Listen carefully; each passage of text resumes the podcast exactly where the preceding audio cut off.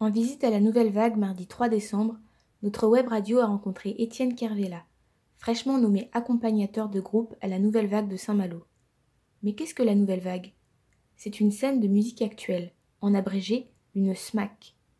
Les SMAC assurent en France la diffusion régulière de concerts et proposent une aide logistique aux artistes. La web radio de Jacques Cartier en a profité pour en apprendre davantage sur le métier d'accompagnateur de groupe et plus précisément le parcours d'Étienne Kervella. Portrait d'un jeune homme de 28 ans, bien dans ses baskets.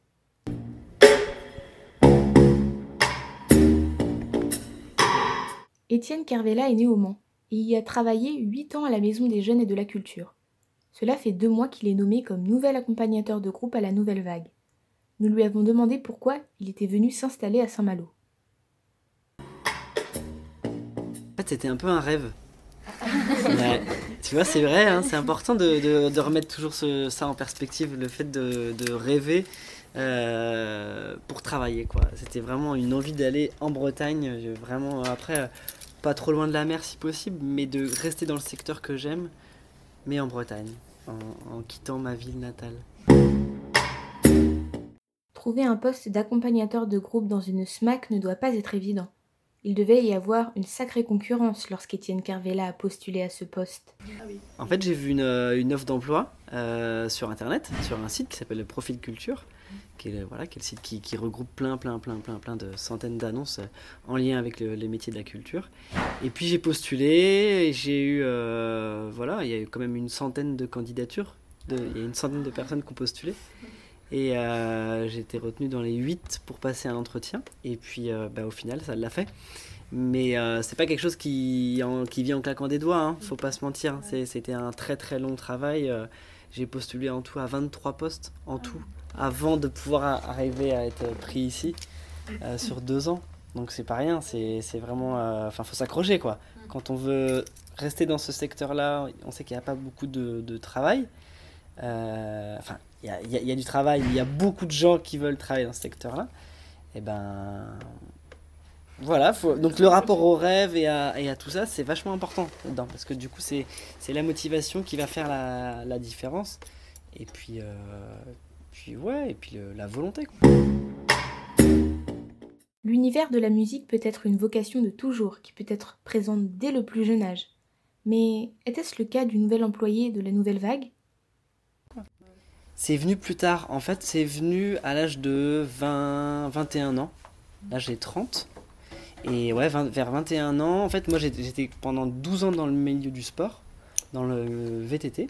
Et puis, au bout d'un moment, j'en ai eu marre, en fait. J'en ai marre, j'en ai marre de la compétition, de faire que ça. Cette espèce de sensation qu'il y avait le monde qui tournait. J'écoutais déjà beaucoup de musique, mais euh, j'avais la, sensation de, rien connaître. Tu vois, que ce soit en culture générale, en politique. Euh, euh, socialement parlant, je me sentais pas assez euh, imprégné du, monde qui m'entourait. Et donc, j'en ai, donc j'ai arrêté la compétition et le vélo. Et j'ai repassé un diplôme euh, à Angers, un diplôme de coordinateur social et, culturel. Et c'est comme ça en fait que j'ai fait la bascule du milieu du sport à la culture. Et donc je suis arrivé pour un an et demi de stage en alternance dans une structure au Mans qui s'appelle la Maison des Jeunes et de la Culture. Et à partir de là, en fait, je sais pas, c'était une révélation, quoi. J'étais trop heureux d'être arrivé là. Et puis, bah, un an et demi de stage, ensuite un service civique, ensuite un CDD, et puis ensuite un CDI. En fait, tout s'est enchaîné. Euh. Je suis resté pendant 8 ans dans la structure dans laquelle j'étais arrivé comme stagiaire, quoi. Un élément d'interrogation était aussi pour nous les études qu'il faut entreprendre pour devenir accompagnateur de groupe dans un complexe de musique actuelle. Alors j'ai fait des études dans le domaine du sport à la base, en gros, pour faire simple, faire très simple, j'ai fait un diplôme pour être euh, éducateur sportif de VTT. Donc je suis devenu entraîneur euh, au Krebs de Poitiers. Et puis euh, j'ai travaillé comme entraîneur pendant trois années. Et c'est là que je suis arrivé à mes 20-21 ans et que j'en ai eu marre. Et donc là j'ai passé un DEGEPS à Angers. C'est un diplôme de coordination sociale et culturelle. C'est un bac plus 2. En gros, bah, c'est tu tu as, plein de métiers différents là-dedans, mais euh, tu n'es pas forcément euh, en face à face avec du public à animer un public, mais tu vas plutôt coordonner des événements culturels, coordonner des équipes. Euh, voilà, c'est vraiment du travail de coordination entre les gens, entre des partenaires, pour que des projets naissent, grandissent, évoluent. La nouvelle vague, ce n'est pas seulement une salle de concert, c'est aussi des studios de répétition, d'enregistrement, des formations. Et parmi les formations, il y a des résidences offertes à certains groupes.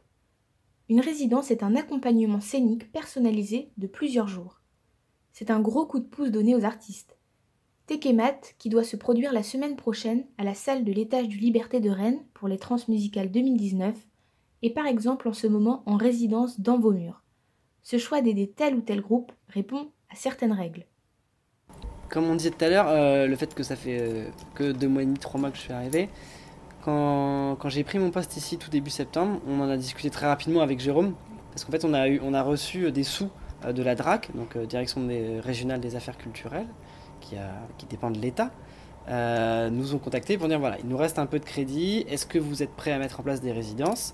Donc oui, évidemment, on a envie de mettre en place des résidences, on a, envie, on a toujours envie de payer des artistes pour qu'ils viennent travailler ici.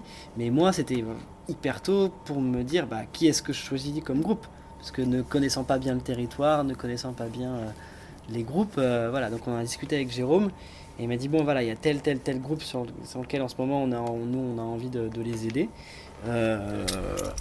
Ça c'est fait, ça c'est fait. Et accompagnateur de groupe serait-il pour notre trentenaire le métier de toute une vie? Euh, J'ai pas la réponse. Peut-être qu'à un moment donné, il y aura une lassitude. Euh, il y aura forcément une routine. Je pense que dans tous les métiers, il y a une routine qui s'installe, même si tu fais bien ton métier et tout. Et, euh, et en fait, je m'étais posé cette question-là il y a deux ans. Bah, quand j'ai commencé à chercher du travail en, plutôt en Bretagne, là, je me suis dit peut-être qu'en fait, je suis tombé dans une routine et j'en ai marre de mon métier.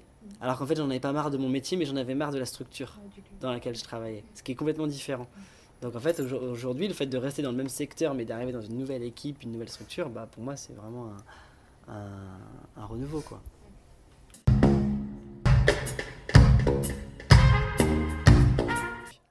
Nous avons fait le tour d'un métier que nous ne connaissions pas, mais il nous restait une question.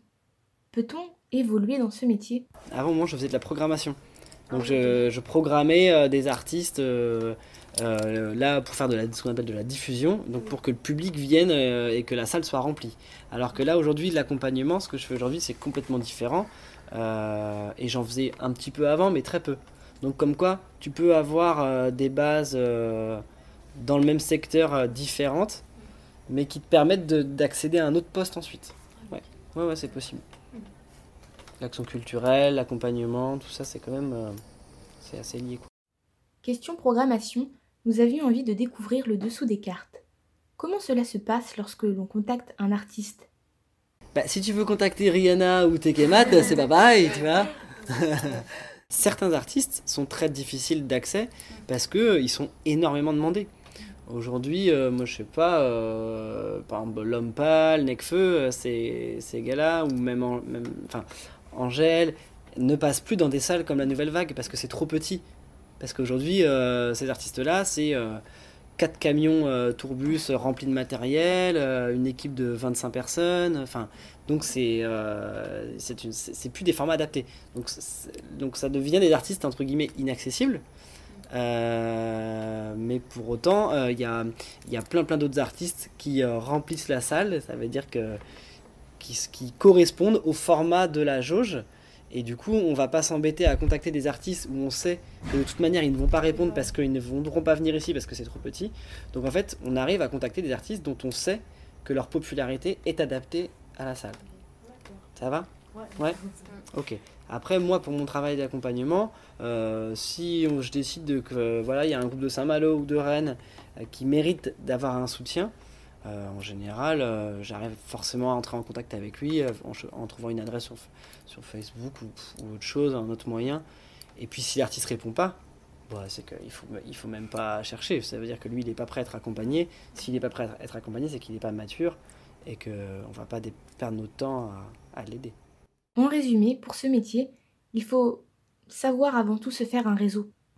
Il y a plein, plein, plein de façons. Tu vois, bah, déjà, le, le, principe du stage, Enfin, moi, je trouve que des stages, j'en fais depuis l'âge de 14 ans, depuis que quand j'étais en troisième, j'ai fait mes premiers stages. Et c'est ce qui m'a toujours permis de découvrir des métiers différents, euh, le monde professionnel. Et ça, c'est, Enfin, ça, c'est génial, quoi. Après, il faut faire attention à ne pas se faire exploiter quand on est stagiaire. Il faut faire très attention à ça. Mais, euh, mais ouais, ça, c'est, ça, c'est extra. Euh, ensuite, bah, en grandissant, il y a le bénévolat. Hein, et là, du coup, euh, en général, tu es un petit peu plus, es un petit peu plus âgé. Et puis, ça te permet de, bien aussi découvrir les structures, ce, métier-là. Et puis, bah, après, c'est de faire des études, si possible, en lien avec le secteur culturel. Et puis, bah, à nouveau, après, ensuite trouver un petit, un petit CDD pour commencer ou un service civique. Et puis, et puis, et puis ainsi de suite, postuler. Et puis après, se faire son réseau, se faire, se faire connaître. Et, voilà. Il y a plein, plein de manières différentes. Ouais.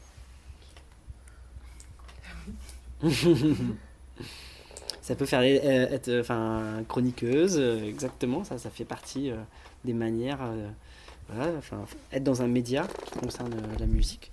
C'est une manière de rencontrer des artistes des professionnels et donc de pourquoi pas travailler là-dedans plus tard. C'était JCWR la radio web du lycée Jacques Cartier à la Nouvelle Vague de Saint-Malo